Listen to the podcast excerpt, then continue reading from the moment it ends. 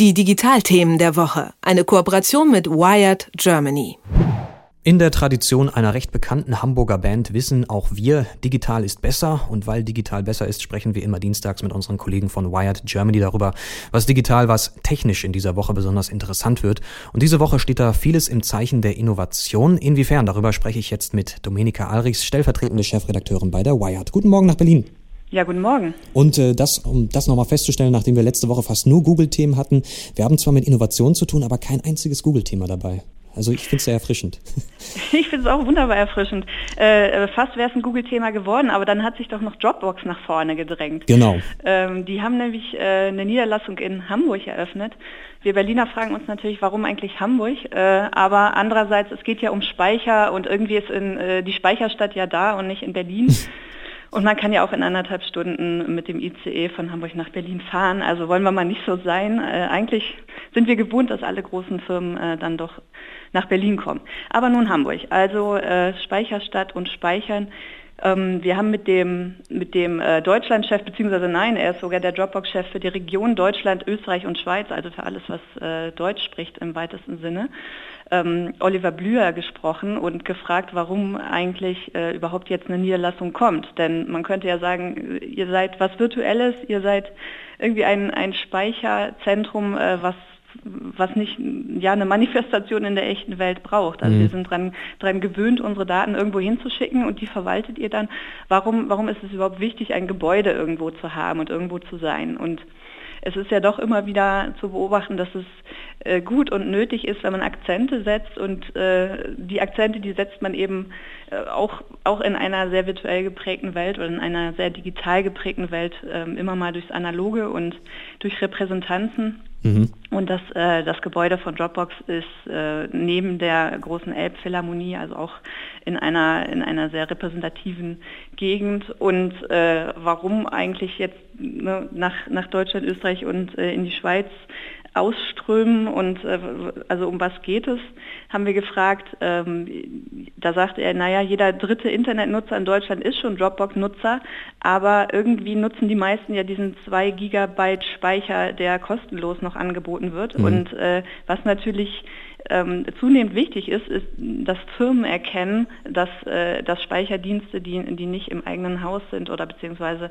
Speicherdienste, die ermöglichen, dass man von, von äh, dezentralen Orten zugreift, dass, äh, dass, das, ja, dass das nötig ist. Hm. Ähm, aber nichtsdestotrotz ist ja auch die, äh, also das Thema lokale Datenspeicherung spielt ja auch eine immer größere Rolle. Du hattest es ja schon angesprochen.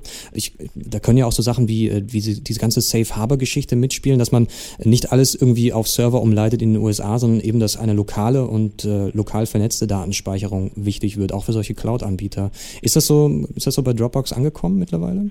Äh, äh, ja, angekommen ist das und die Sicherheitsbedenken sind auch genau das Thema, mit dem sich äh, Dropbox hier in Deutschland vor allen Dingen beschäftigen muss. Mhm. Denn wir Deutschen sind ja Vorreiter, was, was Datensicherheit und, und, und Forderungen an die Datensicherheit anbelangt. Das äh, finde ich extrem schön äh, und extrem gut, aber natürlich ist es auch eine extreme Herausforderung für alle Firmen, die dann irgendwie Fuß fassen wollen. Und ähm, der, der Blür sagte in unserem Interview, ähm, die, die Sicherheitsbedenken, die man haben könnte, wenn man jetzt sagt, ich, ich schicke meine Daten doch nicht äh, auf irgendeinen Server, den ich, auf den ich dann äh, gar keinen, ja, also den, den ich gar nicht sozusagen unter Kontrolle habe. Was ist, wenn da ein, ein Hack passiert? Er sagte, jede Datei wird in Blöcke geschnitten, auf verschiedenen Rechnern, Rechnern gespeichert. Also selbst wenn es einen Hack geben sollte, dann äh, würden nur irgendwie Schnipsel dieser Daten ähm, gefunden werden und äh, das zusammenzusetzen wäre dann fast unmöglich. Andererseits äh, hat natürlich Dropbox wie jedes äh, Unternehmen einen Generalschlüssel, um dann eben äh, den Behörden bei Bedarf doch Zugriff zu geben auf die mhm. Daten. Also man, äh, ich glaube, die, die Sicherheitsbedenken werden sie nicht ganz äh, ausräumen können, aber andererseits Natürlich sind lokale Speichermöglichkeiten irgendwie die große äh, Konkurrenz oder die große Herausforderung und ähm, äh, da, da, ziehen dann teilweise auch andere Firmen an Dropbox vorbei, aber sie sind nun mal äh, sozusagen der, der Branchenprimus, haben als erste angefangen äh, mit dem Thema Speicherung, deshalb sind sie auch äh, weiterentwickelt, was, was Sicherheitsvorkehrungen anbelangt. Und äh, also ich kenne Dropbox vor allem aus dem äh, privaten Bereich. Man, man schafft es ja gar nicht mehr, seine Daten irgendwie äh, bei sich lokal irgendwie vorzuhalten. Wir alle, wir alle äh, fotografieren unheimlich viel, wir schreiben unheimlich viel und da ist es äh, allein, um, um anderen das mal zukommen zu lassen, natürlich immer nötig, dass man das äh, irgendwo jemand anders übergibt. Also das, das tun wir ohnehin ständig und äh, es ist wichtig, da abzuwägen und genau nachzugucken, wer, wer bietet einem die meiste Sicherheit.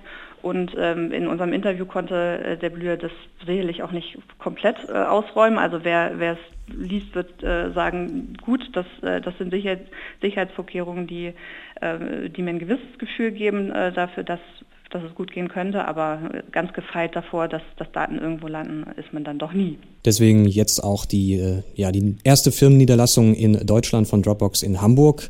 Voran geht es auch mit einem anderen Projekt, was aus einer ganz anderen Ecke kommt, äh, Hyperloop. Das ist ja so eines der, das Prestigeobjekt schlechthin oder Prestigeprojekt von Elon Musk, dem amerikanischen Tech-Investor und Unternehmer. Äh, Hyperloop, das soll die Zukunft des Reisens werden, hat er mal gesagt. Elektrisch betrieben, Geschwindigkeiten im vierstelligen kmh-Bereich.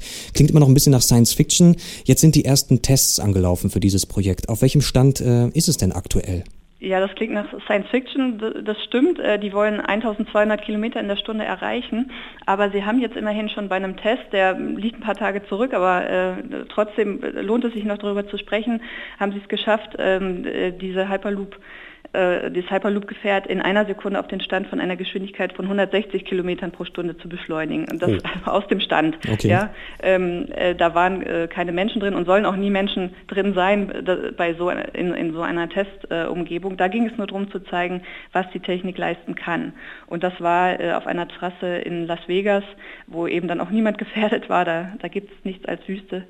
Und ähm, Genau, also dieser, dieser erste Test, der von vielen Hyperloop-Fans, die wir wohl unter unseren Lesern haben, wie wir dann merkten, weil äh, die Reichweiten in die Höhe schossen, irgendwie sehr verfolgt wurde, der, der war erfolgreich. Und äh, das ist so ein, hat so ein bisschen was von einem, äh, von einem Moment wie vielleicht damals, als die erste Eisenbahn fuhr und man dachte, oh Gott, was macht das mit uns äh, Menschen, was macht das mit den Körpern? Die, die werden irgendwie beschleunigt. Ich weiß, dass damals bei der Eisenbahn äh, äh, Mediziner sagten, Mensch, das Hirn kommt gar nicht hinterher, das bleibt irgendwie da, wo, wo die Reise begonnen äh, wurde und äh, kann sich gar nicht so schnell irgendwie um, umgewöhnen, dass es jetzt, dass der Körper jetzt bewegt wird. Und wir alle wissen irgendwie, die Eisenbahn hat es geschafft, unsere Körper und unsere Hirne und alles irgendwie von einem Ort an den anderen zu bringen. Äh, wie gesagt, ja, von Hamburg nach Berlin zum Beispiel in anderthalb Stunden. Das wäre ja äh, in, in, den Zeiten der Kutsche überhaupt nicht möglich gewesen. Jetzt äh, kommt halt der nächste Schritt. Hyperloop äh, möchte zum Beispiel von äh, Hamburg nach München, habe ich hier mal rausgesucht, äh, eine, in einer Dreiviertelstunde es schaffen. Also mhm, das okay. wäre... Ambitioniert, wäre, ja. Das wäre ja so, so eine Science-Fiction-Geschwindigkeit, die aber durchaus äh, im, im, Bereich des Möglichen ist. Denn also weshalb ich heute überhaupt darüber spreche, es gibt ähm, einen Standortwettbewerb für den Hyperloop und da gab es jetzt so ein, so ein kleines Zwischenfazit, da wurde geguckt, eben wie viele Regionen melden sich da eigentlich an oder bewerben sich, um eine Hyperloop-Strecke Strecke zu bauen. Denn das äh, ist natürlich extrem attraktiv dabei zu sein, wenn, wenn so ein äh, neues Fortbewegungsmittel kommt. Ähm, viele, äh, viele Regionen bewerben sich, die einfach zum Flughafen irgendwie eine schnellere Verbindung haben wollen, weil die meisten Flughäfen ja außerhalb der Stadt liegen, äh, es sei denn, man wohnt in Berlin. Äh, da braucht man nicht unbedingt einen Hyperloop. Aber äh, da gibt es ja auch manche Flughäfen, die nicht gebaut werden.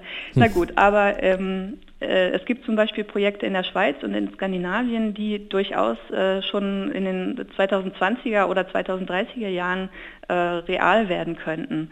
Also ähm, in Skandinavien zum Beispiel äh, hat sich eine Region beworben, die wollen von Finnland nach Schweden eine Verbindung schaffen mit dem Hyperloop.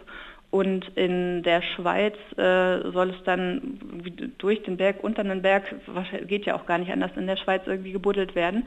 Und ähm, auch da äh, kann man sagen, äh, Wahnsinn klingt nach Science Fiction, aber Elon Musk wäre ja nicht er selbst, wenn er nicht alles, was Science Fiction mal war, irgendwie dann auch in die Tat umzusetzen hm. versuchen mhm. würde. Ne? Der ist ja auch mit anderen Firmen da durchaus weit vorne dran. Ja, und die Deutsche Bahn interessanterweise ist Partner äh, bei Hyperloop, also unter anderem. Und ähm, sieht das natürlich als Konkurrenz, aber andererseits wissen sie auch, wenn es das dann irgendwann mal gibt, dann haben sie eh keine Chance mehr. Also insofern äh, besser Partner werden, als dann das Nachsehen haben. Dann bleibt mit Spannung zu sehen, ob wir dann vom Eisenbahnzeitalter bald ins Hyperloop-Zeitalter eintreten. Dropbox hat seine erste Niederlassung in Deutschland eröffnet. Das Hochgeschwindigkeitstransportsystem Hyperloop macht auch weitere Fortschritte. Über die Digitalthemen der Woche habe ich mit Dominika Alrichs gesprochen, stellvertretende Chefredakteurin von Wired Germany. Danke nach Berlin. Jo, bitte, tschüss. Die Digitalthemen der Woche. Eine Kooperation mit Wired Germany.